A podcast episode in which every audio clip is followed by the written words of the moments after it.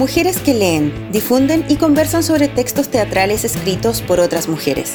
Ese es el propósito que reúne a Daniela Girardi, Isabel Sapiaín, Macarena Montes y Gabriela González. Esto es Dramaturgas Chilenas Podcast, un proyecto en colaboración con Teatro y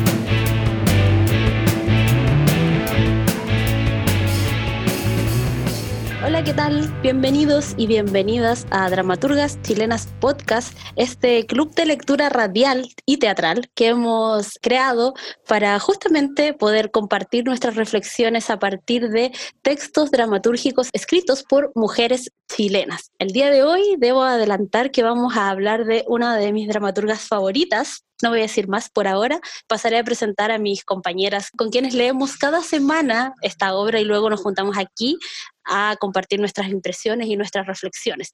Eh, Macarena Montes, bienvenida. Muchas gracias Gaby, muy feliz de participar en, esta segunda sesión con un texto interesante. Muy bien, aquí encerrada todavía. todavía. Isabel Sapiaín, bienvenida querida, ¿cómo estás? Hola, eh, súper bien, chiquillas, ¿y ustedes? Bien, en cuarentenadas aún. sí. Y mi querida Dani Girardi, bienvenida, ¿cómo estás, Dani? Hola Gaby, bien, gracias aquí eh, por invitarme nuevamente a conversar además que con textos súper entretenidos e interesantes, así que, y bueno, en cuarentena igual que todas, ¿no? es como, quiero, tengo la curiosidad cuántos episodios vamos a grabar con ese, y en cuarentena todavía. Esperemos que no tanto. Esperemos que no tanto, pero está ruda la cosa por lo menos por ahora. Bueno, el día de hoy vamos a hablar, ah, deberíamos tener un redoble de tambores en este momento, del texto Sentimientos de la dramaturga chilena Carla Zúñiga probablemente a muchas personas de quienes nos están escuchando el nombre de Carla Zúñiga les sonará. Sin embargo, vamos a asumir que hay personas que eh, no conocen a Carla, que es algo que es difícil porque es alguien muy, muy conocida, pero vamos a hablar de quién es la autora de este texto bueno, decir que Carla Zúñiga es actriz y dramaturga de la Universidad Arcis. Y Carla es una de las autoras teatrales más prolíficas de la actualidad. Eh, ha escrito 12 obras y que han sido todas de ellas montadas, puestas en escena, algo que es muy particular porque en el ejercicio de la dramaturgia muchas veces los autores escriben textos y esos textos quedan durante mucho tiempo guardados hasta que logran dar con una persona que se interesa y hay un cruce artístico interesante para llevarlos a escena. Sin embargo, Carla, obra que escribe, obra que llega a las tablas y eso eh, nos habla un poco de su envergadura como autora. Ella tiene 33 años y 12 obras escritas, eso es muchísimo. Y además, bueno, eh, fundó junto al director Javier Casanga la compañía La Niña Horrible, con quienes han montado al menos 6 de estos 12 textos. Y em, el año pasado, el 2019, su obra Yo también quiero ser un hombre blanco heterosexual recibió el premio literario del Ministerio de las Culturas, las Artes y el Patrimonio en la categoría dramaturgia. Y eh, ya para demostrar mi fanatismo por Carla, que no lo voy a ocultar en este programa, voy a sincerarme con todos ustedes que me están escuchando. Bueno, eh, solo quería eh, comentar una situación que ocurrió el año pasado que creo que nos permite de una forma muy clara magnificar el rol que tiene Carla Zúñiga hoy en la dramaturgia chilena. Porque en el mes de junio del año pasado, 2019, habían cinco montajes de autoría de Carla, paralelamente presentándose en la cartelera teatral de la, región metropolitana. No sé si las chiquillas que me acompañan tienen recuerdos de otra autora que haya estado así de presente en la cartelera teatral. Eh, yo recordaría, me atrevería a decir que probablemente Radrigán, tal vez, y en los 70, o, no, al inicio, entre los 60 y 70, tal vez Alejandro Sivekin, pero de la gente más joven, pensemos entre 25 y 45 años, creo que no, no tengo recuerdo de que alguien haya estado así, porque además esas, seis, esas cinco obras eh, no estaban presentándose en el marco de una retrospectiva, sino que cinco espacios culturales de la región metropolitana decidieron tener en su cartelera algún trabajo de autoría de Carla Zúñiga. Chiquillas, ¿tienen ustedes algún recuerdo de otra autora que haya estado tan presente en la cartelera como Carla?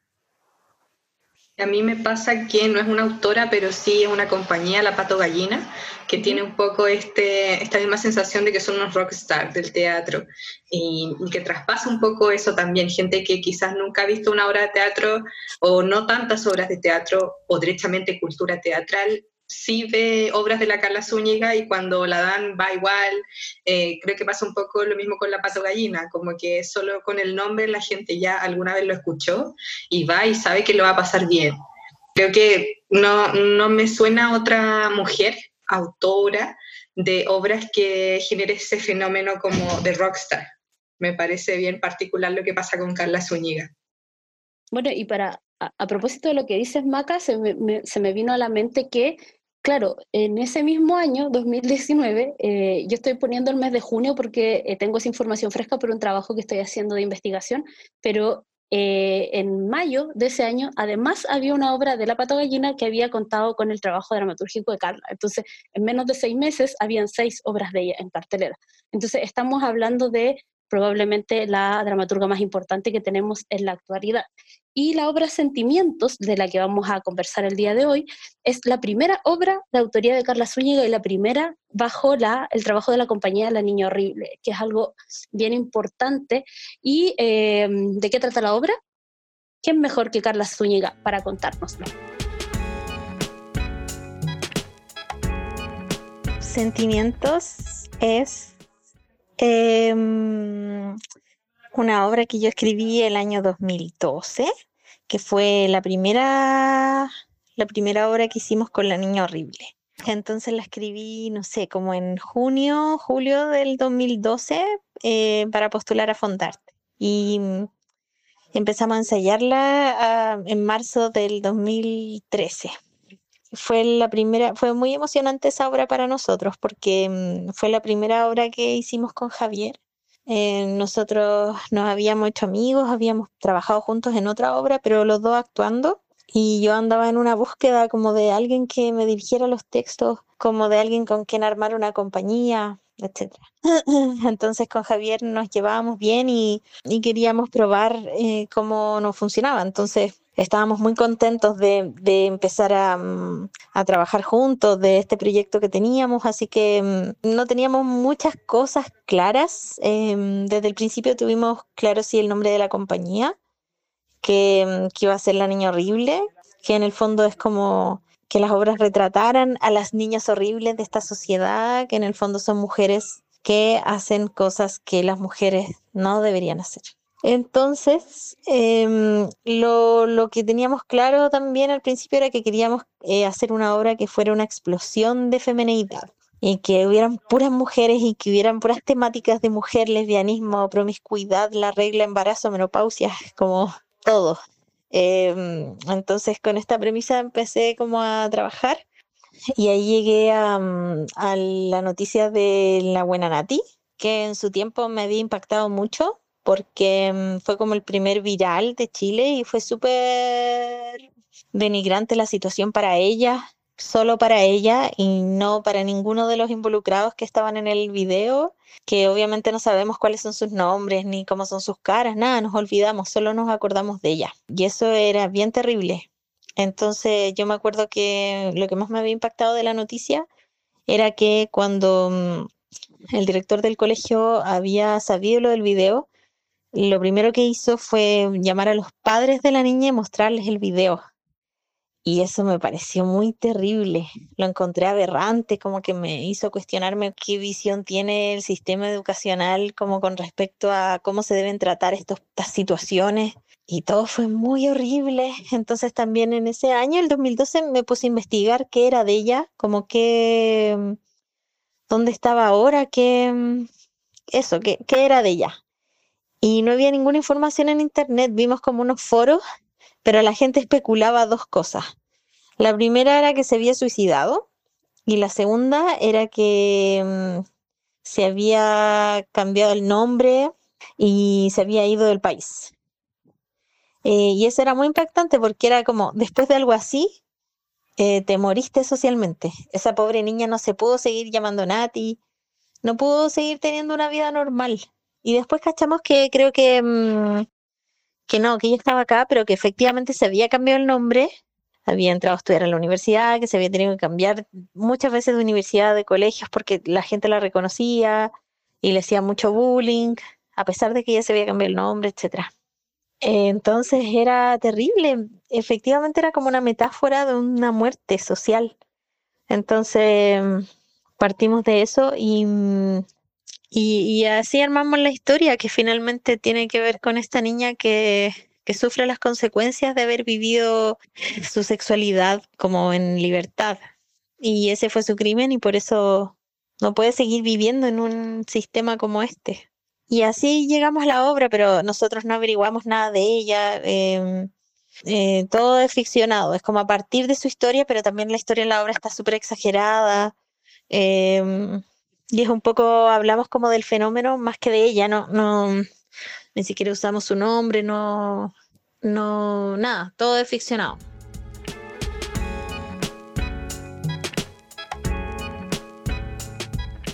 Bueno, ahí estaba Carly, la querida Carla Zúñiga, que eh, gentilmente nos grabó este audio y para contarnos un poco cómo fue su proceso de creación de sentimientos. A mí me gustaría agregar que eh, una vez entrevisté a Carla y ella me dijo que esta obra, Sentimientos, es una obra que ella escribió y que no editó nada. O sea, es una obra que ella pensó, empezó a trabajar y se lanzó a escribirla y no tuvo un proceso que usualmente suelen tener los dramaturgos de ir reescribiendo las escenas, ir cambiando el orden, ir repensando los textos. Eh, de hecho, creo que una vez escuché a Carla decir que tenía de una de sus obras como al menos seis versiones distintas. Esta obra es tal y cual como ella la escribió, algo que me parece súper particular porque eh, no sé si ustedes también comparten esta opinión, pero no parece ser una obra escrita en una, de una única pasada, eh, parece ser una obra trabajada con mucho mayor detalle, con mucha mayor corrección. Increíblemente, eh, no sé, Carla tenía muy clara la idea o había muchas ganas de decirlo y ya lo había pensado mucho, pero es súper particular que esta obra no se haya, no haya tenido tanto trabajo de edición. Hablemos, chiquillas, de qué trata específicamente esta obra. Sacarla ya nos dio algunas luces, pero es una obra en que eh, estamos viendo en escena la historia de Antofagasta, una niña adolescente que está evitando que su mamá se entere de que grabó un video sexual con unos compañeros y que ese video fue subido a internet sin su autorización.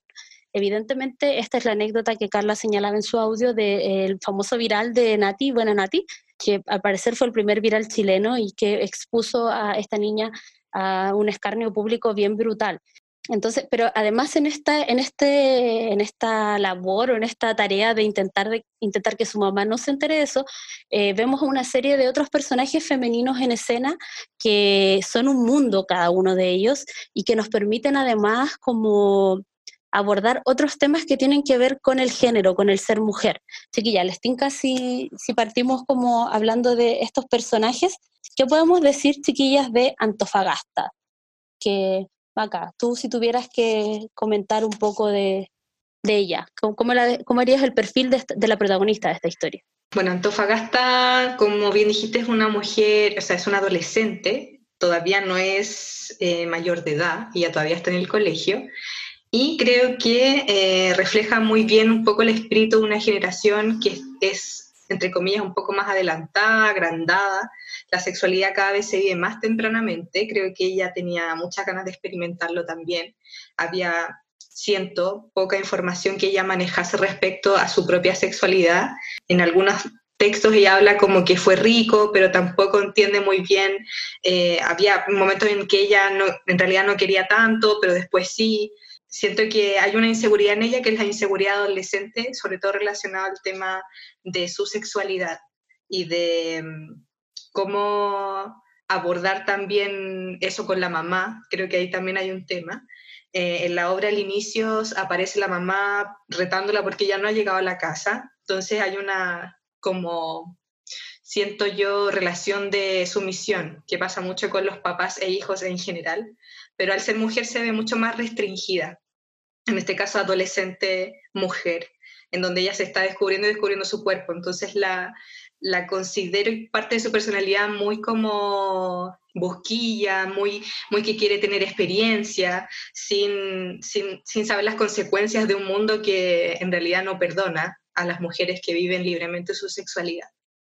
Bueno, Antofagasta es hija de Nelly María, una mujer que, Isabel, no sé en tu opinión, pero representa un tipo de maternidad que es muy aprensiva, muy controladora eh, y también muy temerosa de eh, lo que puede pasar si esta niña, en este caso, llega a salirse de los límites tan estrechos que le ha puesto su mamá. Claro, la mamá de Antofagasta es una mamá, como dijiste, aprensiva, que desde el principio de la obra vemos cómo está sumamente preocupada por en qué está su hija y de hecho como que la, eh, eh, al principio de la obra vemos que Antofagasta llega tarde a la casa y que tiene como más de 900 llamadas perdidas de la mamá. Y eso ya nos empieza como a delinear este perfil de personaje que está sumamente preocupado de la hija, pero a la vez es también muy ingenuo. Bueno, ella es una mujer muy ingenua porque a lo largo de la obra Antofagasta intenta, intenta que ella no se entere sobre el video y ella como, y hay muchas pistas para que ella pueda saber qué es lo que está pasando con su hija, pero aún así como que tiene los ojos tapados con toda la idea de cómo debe ser su hija. Es además una, una mujer muy, muy fatalista, ¿no? Porque cuando en la primera escena eh, se produce este diálogo a partir de que son las 12 de la noche y Antofagasta viene recién llegando del colegio, supuestamente, ella le dice, pensé que te habías muerto, que te había pasado algo como... Y, y también como un poco ligando lo que tú decías, Isabel, también yo siento que es una madre que tiene ciertos peligros definidos y solo se fija en eso, porque justamente cuando hablan de, que ella la había llamado más de no sé cuántas veces, la hija previamente, claro, le da unas pistas antes que uno podría intuir que le está mintiendo, pero ella solo está preocupada de las cosas que para ella son un peligro. Entonces ella incluso al final de la primera escena se queda con la idea de que, oye, yo tenía la certeza de, haberla llamado más de mil veces y no más de 990 y algo. Entonces también creo que la mamá eh, en esa ingenuidad también tiene definidos ciertos temores, pero no es capaz de ver los otros temores o los otros problemas que está viviendo su hija. Así es. Bueno, también está en esta, en esta historia María Teresa, que es la amiga de la mamá de Antofagasta. Eh, Dani, que llega a la escena como con un rol, o sea, la obra con un rol de quebrantar estos límites, porque estos límites morales que al menos la mamá de Antofagasta ha intentado eh, traspasarle, porque María Teresa se ha enamorado de una persona que no es su marido, lo que es muy terrible. Sí, o sea, María Teresa le llama amor, pero yo difiere un poco de que así lo sea. Me gusta también este personaje, lo encuentro, bueno, aparte es un poco como humorístico, como que da risa las cosas que dice, pero me gusta porque habla de como de la represión, por así decirlo, o como represión sexual me refiero, que pueden tener eh, como una mujer como ella, que lleva mucho tiempo casada, por ejemplo, y que habla del distanciamiento que tiene con su marido, que antes era todo tan maravilloso y ahora no, con suerte se pescan, entonces dice que llega este hombre a su vida, que es el psicólogo de su hijo, y que lo encuentra muy sensual y lo encuentra como que se imagina con él y tiene toda esta fantasía como muy de como estos libros que habían antes, no sé si todavía están, pero como de Corín Tellado, no sé, como de Daniel Steele, no sé, de que casi como que la viene a buscar un hombre de torso desnudo en su caballo y como que van a hacer cosas, se la va a llevar, no sé, me encanta como esa fantasía que ella tiene que no, claro, no, no la explicita así, pero es como lo que yo me imaginaba. Bueno, y con todas esas situaciones ya como que da a entender, o sea, la situación de muchas mujeres, digamos, que tienen estas fantasías o que quieren sentir, tienen deseo sexual y quieren sentirse como satisfechas sexualmente, pero, pero no pueden y tampoco pueden expresarlo. Entonces, por ejemplo, hay una parte de, la obra en que ella habla, que dice, lo, anoté acá porque me pareció muy chistoso, que dice, hay muchas mujeres que se dejan llevar por sus más bajos instintos, prostitutas, y yo soy una mujer decente. Eso dice ella al comienzo. Cuando la amiga le pregunta qué va a hacer, y ella dice así como, no, nada, porque es como solo una fantasía. Bueno, después sabemos que en realidad eh, quería ir más allá, lo hace, y hay todo un, también un, una vuelta de tuerca con la historia que me pareció muy, muy chistosa también. Bueno, en esta historia también está el personaje de la profesora Francisca. Y ahí, eh, bueno, creo que todas ah, previamente hemos hablado y de, de, lo importante de este personaje y de lo complejo y de lo gracioso que se presenta y también todo lo que significa para las mujeres. Maca, no sé eh, si te gustaría decir algo a propósito de, de este personaje, la profesora Francisca y lo, lo que representa en la historia. Sí, a ver, creo que desde, o sea, a mi parecer es uno de los personajes más complejos.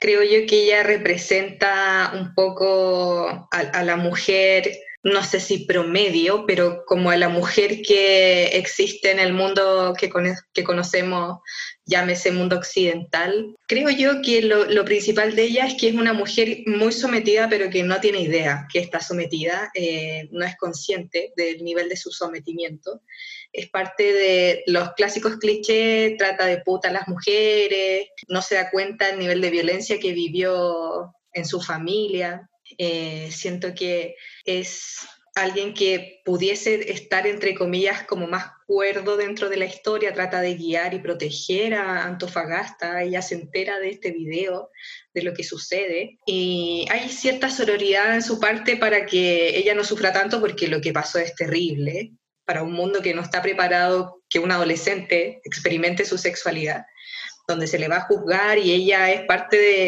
de, de, todo lo malo que se va a decir de ella también, o sea, ella sabe lo que se viene, quiere protegerla. Entonces, a mi parecer es uno de mis personajes que, que, más me gustaron, más favoritos de la obra, y siento un poco que es como la dueña de casa promedio, eh, que está siempre expuesta a mucha violencia, no solo en la familia, sino de una sociedad completa, pero que a la vez sabe que algo, algo no anda bien, pero tampoco lo transparenta, porque es muy doloroso hacer ese cambio de conciencia a chuta. Eh, me están violentando, me están humillando, están manejando mi cuerpo. Ella va, voy a contar una parte de la obra. Eh, ella cuenta que su, su, papá la opera y le saca el útero para explicitar una relación responsable de parte de él con ella y cuando uno como lectora o cuando uno vio la obra ve claramente una posesión de un cuerpo que no corresponde, por muy papá que sea. Entonces ella lo cuenta una anécdota muy como, esto es lo que hay que hacer, como yo soy una mujer profesional responsable y no voy a tener hijos, hablando con mucha autoridad también de lo que significa ser mujer. Eso es lo que podría decir. De ella me, gusta mucho el personaje, me gusta cómo se aborda a lo largo de la obra y siento que también le da ese toque un poco más humorístico negro eh, a la obra que se caracteriza también con la escritura de la Carla Zúñiga. Hay una falsa eh, sensación o percepción de la resiliencia en esta profesora, ¿no? Que, eh, aparentemente se convence de haber, no sé, sacado lo mejor de todas esas situaciones que son horrorosas que le tocaron vivir y haberlo como revertido para eh, poder traspasarlo a sus alumnos. Dani, ¿qué, ¿qué puedes decirnos de la profesora Francisca? Bueno, es mi personaje favorito y lo encuentro demasiado interesante porque es muy complejo. O sea, como que ella reúne muchas cosas y creo que lo que la sensación que ella me da es que es una persona muy peligrosa en el sentido de que tiene como un poder, en este caso como profesora, educadora, frente a, la, a los adolescentes que se están formando, y ella es muy, le, gusta mucho enjuiciar al resto, y es muy tajante como en las cosas que dice, entonces por eso me parece peligrosa en ese sentido, que no, no, no tiene temor en, en, decir lo que piensa y de una forma muy como brutal, por así decir, que llega a ser como que uno dice, oye, como una profe le dice eso a una niña, a un niño. Y lo que más me llama también la atención, como para no repetir lo que dijo la Maca también, es su doble discurso, siempre. Es como, como decías tú, ese tema de, oye, yo te quiero cuidar y todo, pero en realidad yo no sé si era tan así como de que te quiero cuidar de lo que viene, porque de repente se mandaba unos comentarios que uno decía así como, está ahí porque en realidad la quieren juiciar y decir como, mira, yo te voy a llevar por el camino correcto, tu alma que te has desviado, más que así como que te voy a proteger porque soy tu profesora y me interesa que, no sé, que estés bien. Y lo que más me llamó la atención es cuando hablan del tema del lesbianismo con la profesora, a raíz de este otro personaje, que es Pato Piñata, y como que habla que el lesbianismo es pecado y como que es antinatural y que es algo del infierno, pero después cuando le preguntan si ella cree en Dios dice que no. Entonces como que habla de cosas como de la religión y de, que Dios te juzga y la cuestión, pero ella tampoco cree en eso. Y por eso te digo que es como este doble discurso que me parece muy, muy complejo y que claro, a la vez también eh, tiene cierto humor negro como para tratarlo. y me gusta eso del texto, pero también es como, si uno lo piensa bien, es como, bueno, qué miedo que haya profesores así. Esto está exagerado claramente, pero qué miedo que, que hayan.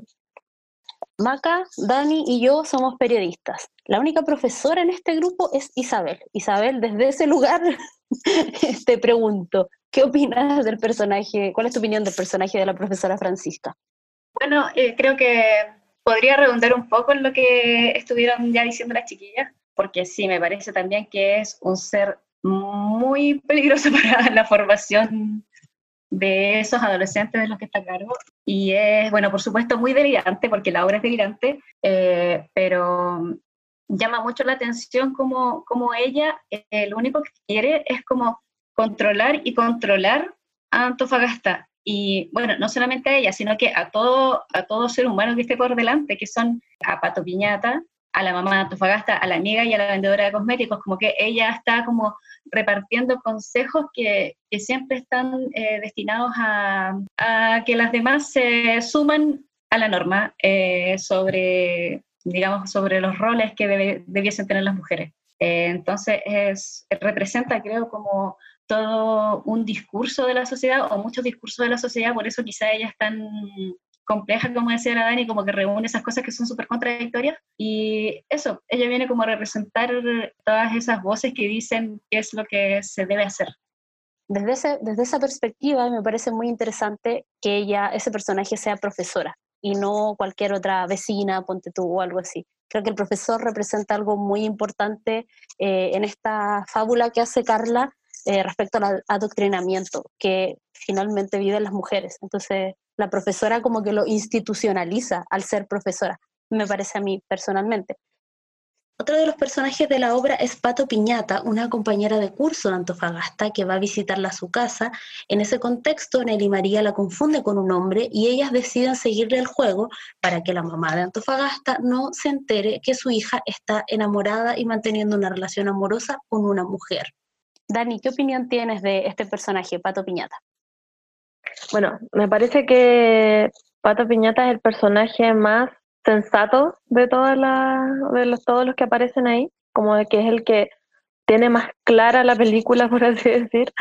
Si bien obviamente es un adolescente y también tiene cierta perspectiva como de, adolescente de la vida, pero así todo logra eh, tener mucha más claridad de lo que está pasando, me parece que sus intervenciones siempre son como las más acertadas y, me gusta también este personaje, como que siento que es muy, como que uno se encariña con él, con, con ella, con él. Y me gusta también como bueno, representa el tema un poco de la transición, de cómo es hombre-mujer y también del, del amor entre mujeres. Y y como ese tener que aparentar, por ejemplo, con la mamá que le dicen que es un compañero y que le dice, eh, la mamá le dice Patricio, que me parece también muy chistoso cuando lo hace. Em, y me gusta como, a ver, me parece muy interesante porque, por ejemplo, ya ella es una compañera que em, dice que es, es, pato piñata, que se comporta como un hombre, y también el comportamiento que tiene es como muy de deber ser hombre, o sea, por ejemplo, ese tema de la protección hacia Antofagasta, de que dice que le va a pegar a los compañeros que se burlan de ella, de que dice que se la va a llevar lejos y él, y él va a trabajar eh, como para, para subsistir. También es interesante revisar eso, de que una mujer está tratando de replicar como el rol supuesto de un hombre. Maca, y para ti, eh, ¿qué caracteriza o, o cómo te puede, qué te pasó al encontrarte con este personaje Pato Piñata? A mí al principio lo primero que se me vino a la mente fue que Pato Piñata era trans, porque ya habían personajes que la trataban de mujer, que efectivamente era una mujer, e incluso Antofagasta ya se sentía lesbiana al estar enamorada de Pato Piñata. Y siento que ahí, ahora que escucho a la Dani, claro, me hace sentido esta como esta necesidad de una mujer de tener los rasgos de hombre para ser más respetada, pero aún así creo que hay una idea un poco de, lo trans, de lo queer, Eh, creo que los textos de la Carla, como ella bien mencionaba, eh, le gusta eh, hablar de la mujer y, sobre hablar de ella y de lo que conllevan otros géneros, otras sexualidades que son muy disidentes. Creo a mi parecer que lo trans siempre está muy escondido, muy debajo de la alfombra, muy que nadie sabe bien lo que significa muy como que muy, prohibido también, muy juzgado, incluso por los mismos homosexuales. Entonces, eh, esta transición extraña, eh, en ningún momento ella, creo yo, se siente tan lesbiana, pero sí hay una identificación como que me parece interesante, también como comentaba la Dani, esta necesidad de, de ser hombre y ser como, entre comillas, mala persona, como de, ya, yo hago el trabajo sucio, yo voy a pelear, yo, voy, ya, yo te saco adelante, eh, casi que tú eres una carga mía, pero no importa porque yo te amo. Eh, tomando un poco estos rasgos que a veces uno, uno se lo atribuye solamente a los hombres, a, a lo macho, ella igual se hace, entre comillas, cargo de ser hombre ante la sociedad y ser igual como va a sonar quizás horrible, pero un poco basura igual que ellos en torno a, cómo tratan también a las mujeres. Entonces, me parece interesante esta como sensación de sobrevivencia ante su sexualidad que si bien es mujer, no lo transparenta al final. O sea, hay un, hay un tipo de eso. Eh, pero creo que a lo largo de la obra siempre está esta ambigüedad, como ya eres hombre, eh, la mamá le dice Patricio, entonces, eh, y nunca lo aclaran y, seguimos con Patricio, pero después igual le dice ella. Eh, en fin, creo que es un personaje interesante y que aborda toda la disidencia que también la Carla después se hace cargo en, todas sus obras. Y, creo que es algo que, eh, no sé si un pilar, pero es un, un personaje que después ella sigue desarrollando a lo largo de su trabajo. Convengamos que en el texto al menos se presenta eh, este Pato Piñata con nombre Pato Piñata, pero eh, se da a entender, o al menos yo así lo inferí, que em, es una compañera con un look bastante más masculino, en lo que usualmente llamamos como las lesbianas camionas, eh, y que llega y que ante la mamá de Antofagasta, o sea, la mamá lo confunde con un hombre y ellas siguen diciendo eso porque la mamá Antofagasta se infartaría de saber que Antofagasta está enamorada o teniendo un pololeo con una chica y que solo al final de la obra esto se devela finalmente. Entonces, durante todo el rato, Pato Piñata eh, y Antofagasta están tratando de hacer creer a la mamá de que él es su pololo y su compañero, pero es una, chica. Eh, independiente de eh, que todo lo que dice la maca es muy cierto, como esta idea de lo trans o de estas otras diversidades sexuales que está muy presente en esta obra y en las siguientes de Carla pero, pero al menos, claro, como es a través de esa anécdota que se produce esta situación donde eh, es una compañera, bueno, la profesora Francisca lo devela, que ya sabe que es una niña, pero que han engañado a la mamá de Antofagasta porque ella tiene un look muy andro, muy masculino, quiero decir. Eh, el último personaje es la vendedora de cosméticos. Isabel, eh, no sé qué, qué impresión tienes tú de ella. A mí me parece un personaje demasiado enternecedor su rol en esta historia, pero a la vez representa tal vez la forma más evidente de violencia, que es la violencia física hacia las mujeres. Eh, sí, eh, claro, concuerdo, porque ella llega bueno, a la casa a vender los cosméticos y, y de a poco, o por ciertos comentarios que hacen los personajes, eh, nos damos cuenta de que ella es una mujer como violentada físicamente, bueno, por supuesto psicológicamente por, por su pareja. Eh, y viene entonces como a, encarnar ese otro perfil dentro de todos estos personajes que, como decía en el audio eh, Carla, eh, vienen a representar como distintos aspectos de ser mujer. Y uno de ellos es justamente como la, mujer que sufre la violencia doméstica. Bueno, además de eso es como también, como todos, un personaje muy delirante y también muy gracioso. Eh, me gustó mucho y me gustó mucho también que es un personaje que viene como a acompañar y a entender a Antofagasta en lo que ella está sufriendo, porque ella, eh, la vendedora, eh, vio el video de Antofagasta. Entonces sabe que ella es la niña del video y, de alguna forma como que viene a empatizar con ella y es quizás, quizás el único personaje que realmente la escucha y realmente le pregunta qué es lo que sintió ella haciendo eso. Y le pregunta como algo tan simple como si le gustó o no, y Antofagasta le dice que, que sí, que le encantó y que se sintió muy libre. Entonces, eh, me parece además que, además de ser muy bueno que este personaje venga a, a encarnar eh, esta violencia, que también venga a ser eh, un personaje que viene como a, empatizar eh, mucho con, con, la adolescente. Bueno, un poco complementando lo que, lo que tú dices, a mí me parece muy político, muy importante, muy valiente que Carla Zúñiga decida poner en este texto que Antofagasta le gustó tener esa aventura sexual con sus compañeros, porque lo que eso gatilló fue una situación súper dramática, súper violenta para ella.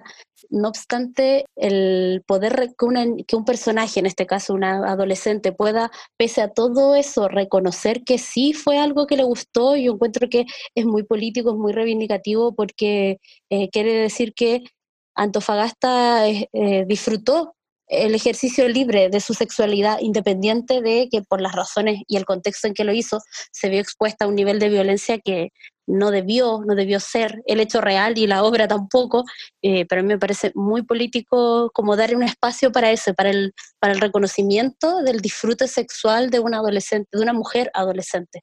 También quería acotar, pero sobre el personaje de la vendedora de cosméticos, que tampoco, al igual que la profesora Francisca, no creo que sea al azar que sea una vendedora de maquillaje. Es como el tema de maquillar la violencia y como toda la relación que tiene con, por ejemplo, no sé, ocultar los moretones y qué sé yo.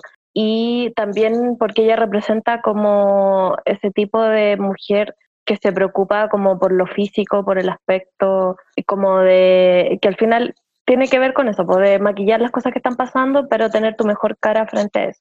Estamos haciendo Dramaturgas Chilenas Podcast, este club de lectura radial y teatral que eh, nos hemos eh, propuesto hacer porque somos mujeres que nos gusta leer, que nos gusta el teatro y que nos gusta leer textos de mujeres. Así de simple, así nomás es la cosa.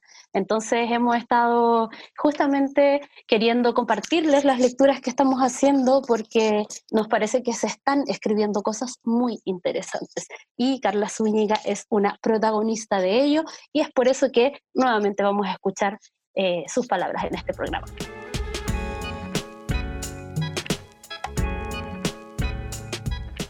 En verdad, una de mis partes favoritas de la obra es una acotación que nosotras la usamos para el montaje, que es cuando la, la, madre se entera que Antofagasta, cuando la madre ve el video de Antofagasta por la televisión.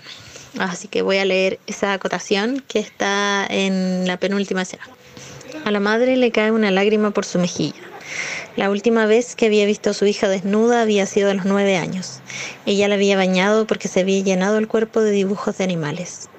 Esa vez ella había mirado a su hija y había lamentado que hubiera crecido tan rápido. Esta vez volvió a pensar lo mismo, solo que su cabeza tuvo muchos pensamientos más, pensamientos que tenían que ver con el miedo y con todo aquello que no tenía sentido.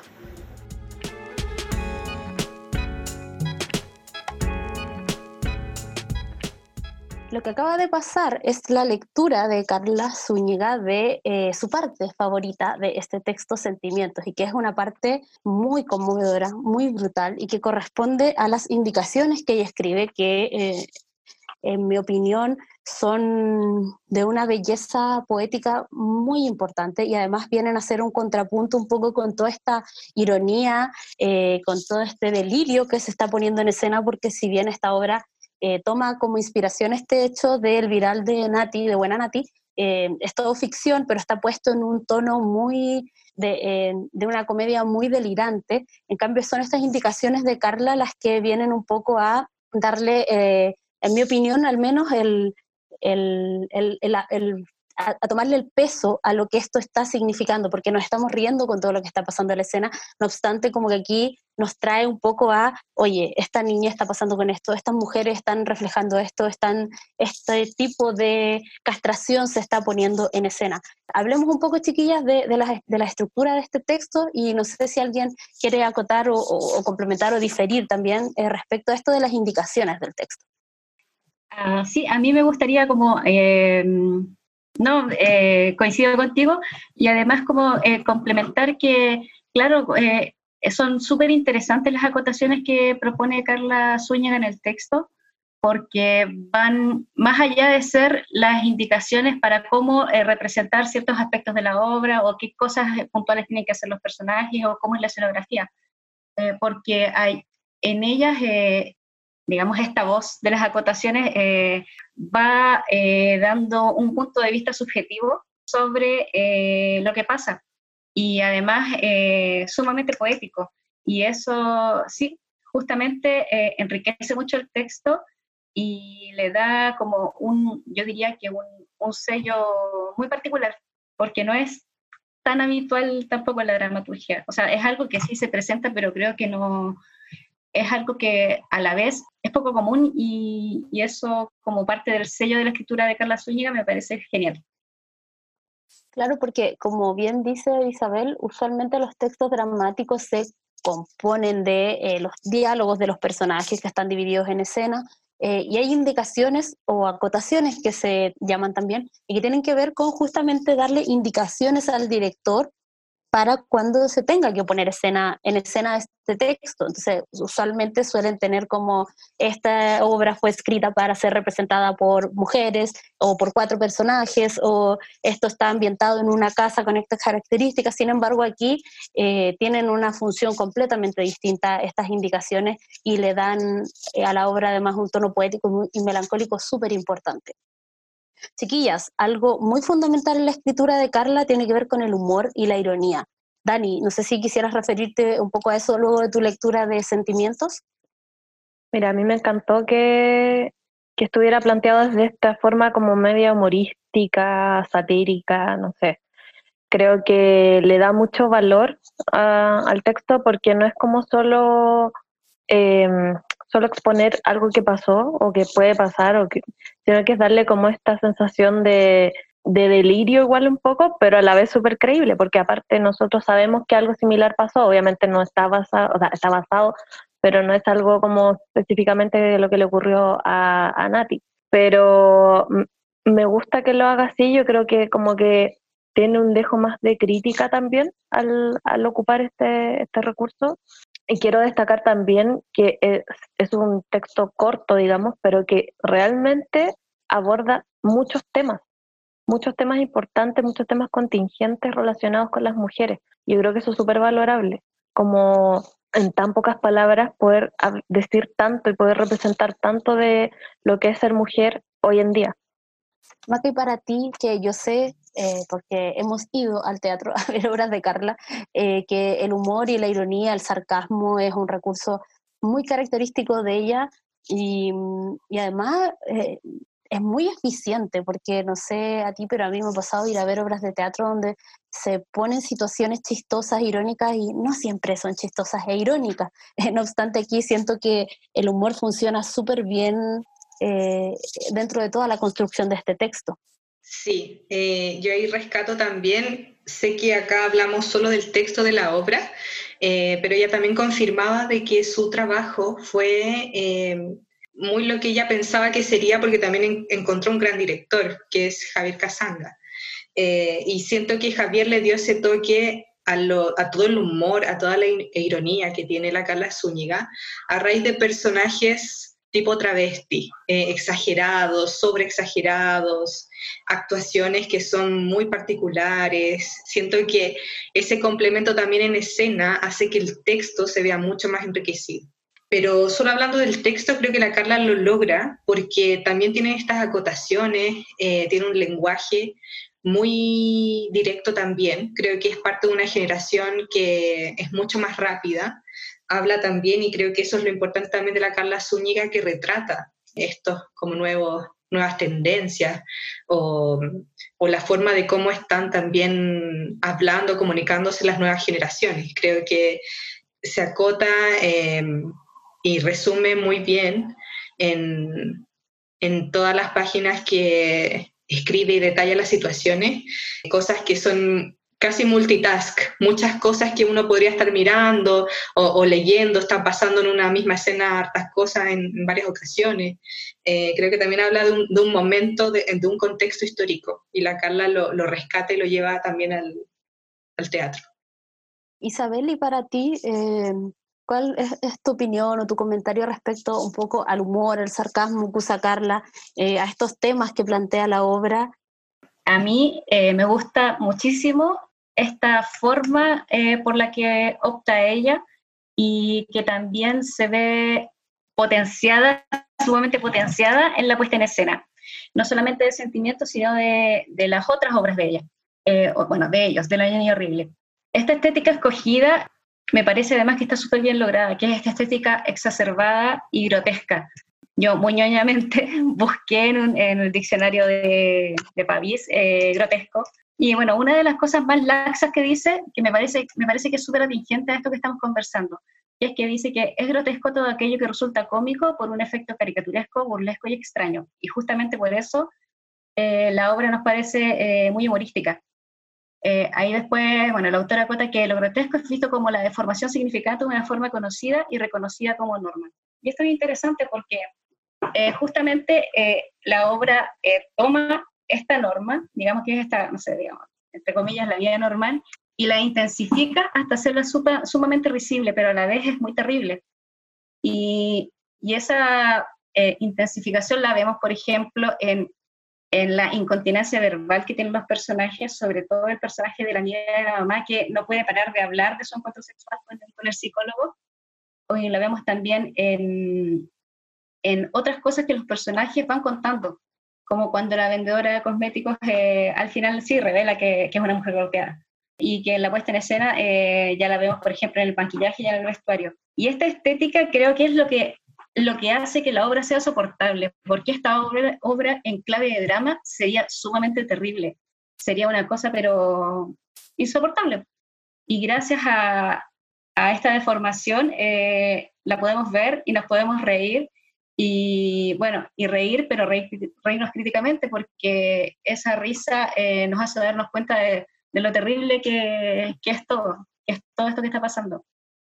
Sí, e, e, es muy, yo coincido plenamente con eso, que esta obra en clave drama sería una cosa imposible de ver. De hecho, no sé, a mí al menos me, pasa que al buscar un poco de información respecto al hecho de, de Nati, se me hizo insoportable leer todo lo que ella ha tenido que pasar, tuvo que pasar en, luego de esta situación, como también leerlo hoy, cuando ya vino esta ola feminista, donde estamos eh, o sea, donde el nivel de, la discusión respecto al género ha, eh, ha crecido eh, más no así probablemente las leyes y, y todo el, el, resguardo que deben tener las mujeres. No obstante, al menos algunos temas que hace, esta obra se estrenó en 2013, hace siete años atrás no se estaban discutiendo todavía. Entonces, verlo con la perspectiva de hoy y con toda la experiencia acumulada es una cosa eh, muy horrorosa que enfurece. Yo como no sigo sin poder entender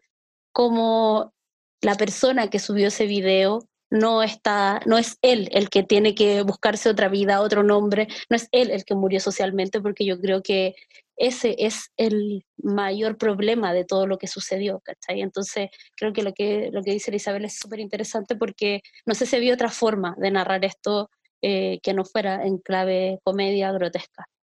Bueno, vamos ya eh, cerrando lo que es este podcast.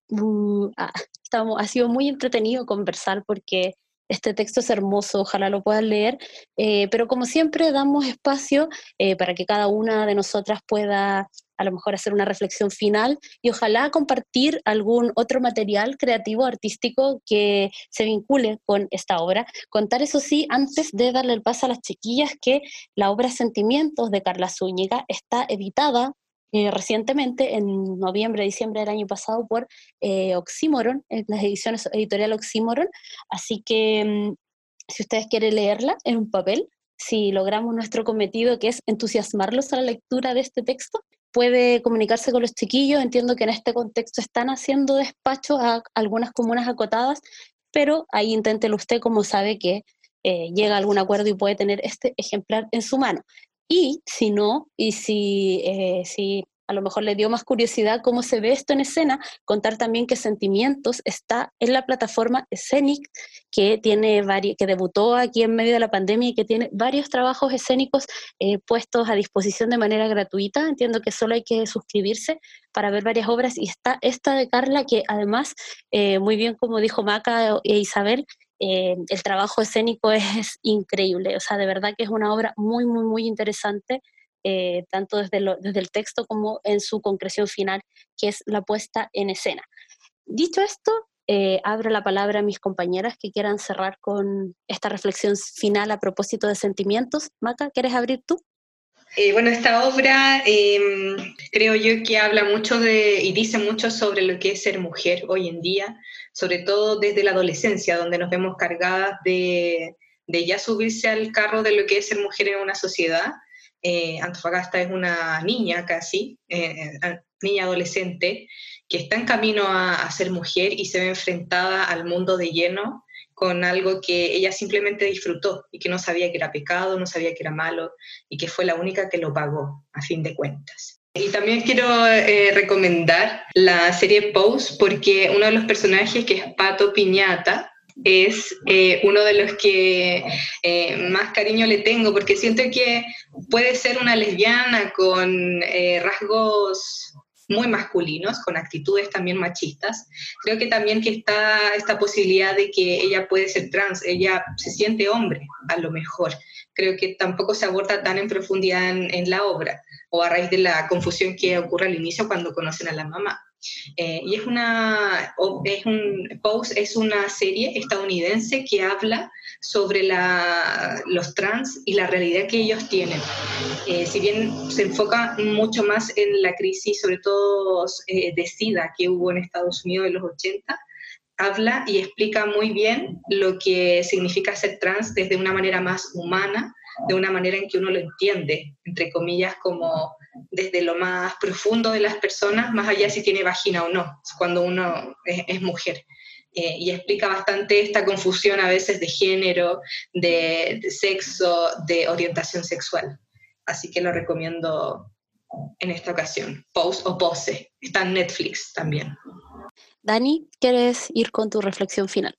Eh, dentro de los temas principales que yo anoté, como pensando qué era lo que más me había llamado la atención del texto, eh, bueno, obviamente el rol de la mujer y su sexualidad, tanto como el rol en la sociedad como en contraposición al hombre, y también eh, la libertad y el control, como la libertad que es lo que Antofagasta quiere tener y cómo alcanzar a través de su cuerpo o de nuevas experiencias, y el control que ejerce todo el mundo y la sociedad misma también contra ella.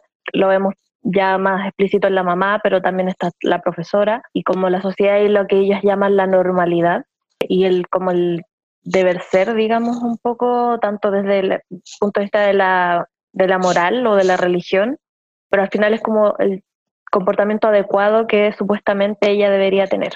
Entonces, a raíz de esos dos temas, recomendar primero también una serie de Netflix bueno, ya lo hemos nombrado dos veces, así que ojalá auspicien después el podcast, porque mínimo, ¿ah?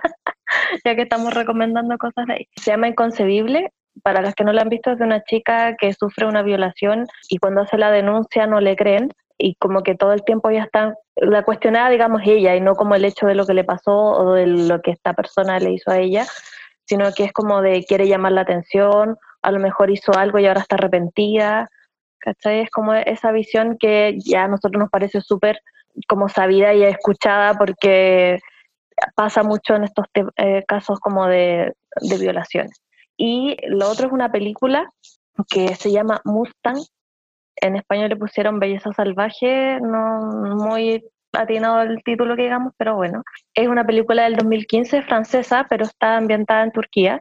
Son cinco hermanas que representan un poco, y aquí hago un paralelo, como que cada uno representa un rol como de la mujer o, una forma de ser o una experiencia de ser mujer en Turquía, que tienen una experiencia con unos compañeros de curso, que en realidad es básicamente salir, pasar el rato, estar en la playa, y cuando su abuela, que es la persona encargada de cuidarlas entera, siente como que han sido mancilladas o pueden ser mancilladas y lo que hace que las prohíbe y volver al colegio y tener contacto con el mundo exterior y las empieza a preparar para el matrimonio.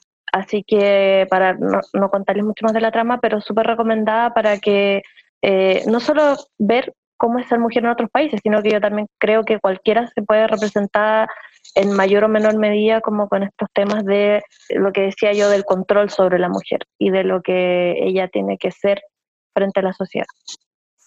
Isa, tu momento para cerrar con tus impresiones finales respecto a sentimientos de Carla Zúñiga. Bueno, por esta vez eh, no voy a recomendar nada, pero sí me gustaría redundar en algunas cosas.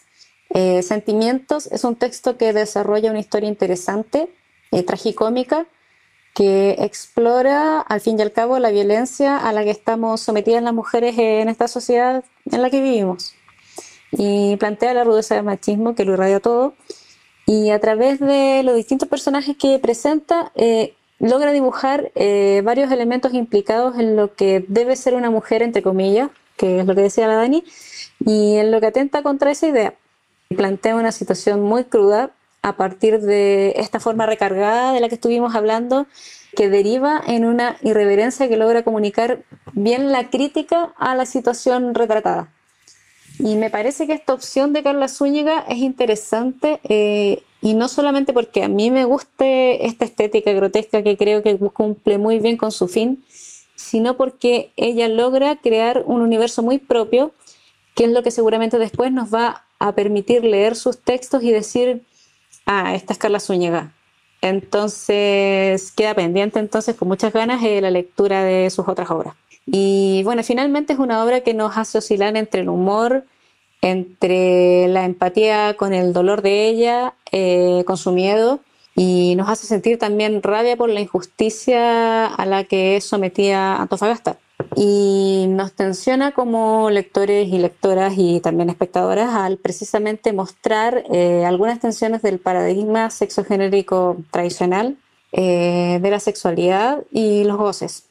Bueno, yo eh, debo decir que em, la sensación que me invadió luego de leer este texto eh, y luego de ver la obra, eh, cuando vi primero la obra, luego leí el texto, es de impresión.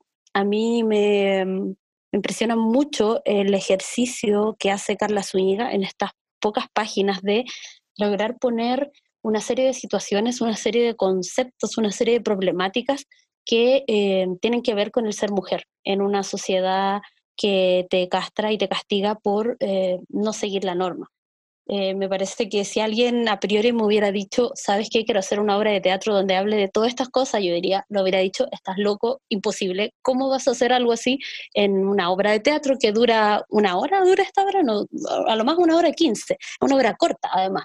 Entonces me parece que es un texto muy inteligente, eh, es un texto muy puntuo, muy crítico, es un texto muy divertido y es un texto muy profundo. Pero además creo que al ser la primera obra de Carla, quien hoy, luego de 11 obras más, tiene un lugar en la dramaturgia bien importante, siento que permite también vislumbrar lo que es ella como autora.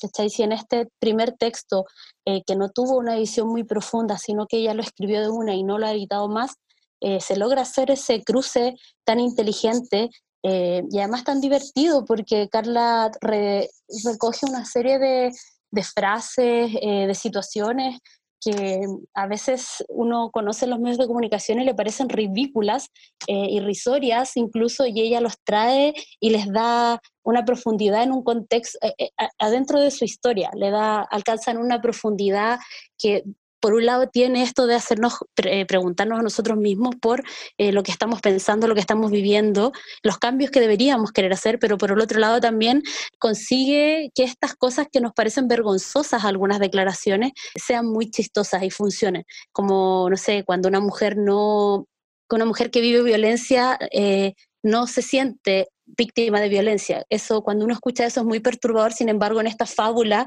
eh, delirante que se crea, eh, logra ser conmovedor, pero a la vez muy chistoso, como que lo vuelve a resignificar. Yo creo que, creo que es un texto que debiese leer mujeres, pero sobre todo hombres, eh, porque siento que pone en el cotidiano una serie de cuestiones que tienen una profundidad que a veces no vemos. Así que yo lo recomiendo muchísimo. Ya saben, está editado por Oxymoron y eh, mi otra recomendación es eh, el texto la novela Orlando de Virginia Woolf, que además eh, Infidencio, que es una novela que a Carla Zúñiga le, inspiró muchísimo y que eh, básicamente plantea la historia de un príncipe que un día se despierta siendo mujer. Eh, no nos dicen por qué, qué pasó, que él un día despertó siendo mujer. Sin embargo, con ese cambio, él le empieza a ir muy mal en la vida porque empieza a perder todos sus derechos. Entonces él no puede usar su, hacer uso de su patrimonio económico porque tiene que estar casado con un hombre, él no tiene derecho a opinar en ciertas cosas, no tiene derecho a participar en política. Entonces, finalmente su vida se vuelve una calamidad cuando deja de ser hombre y empieza a ser mujer. Entonces me parece que es muy interesante ese ejercicio eh, me parece muy interesante también como el día de hoy, luego de todo lo que hemos pasado y lo que estamos pasando en materia de géneros, al menos cuando se acaba de nombrar a la nieta de eh, Augusto Pinochet como ministra de la Mujer, creo que preguntarnos un poco por todo por todas las cosas que perdemos o los derechos que no tenemos solo por ser mujer. Así que yo lo recomiendo muchísimo. Cerramos este podcast del día de hoy. Agradecer a Carla Zúñiga por sus intervenciones, por su disposición con este proyecto emergente.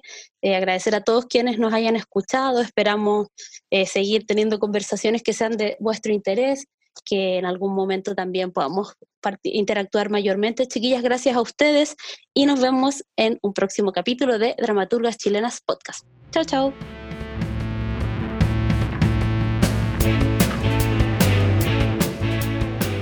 Esperamos que hayas agregado un nuevo nombre a tu lista de libros para leer y disfrutar. No te pierdas el próximo capítulo donde seguiremos revisando textos de dramaturgas chilenas.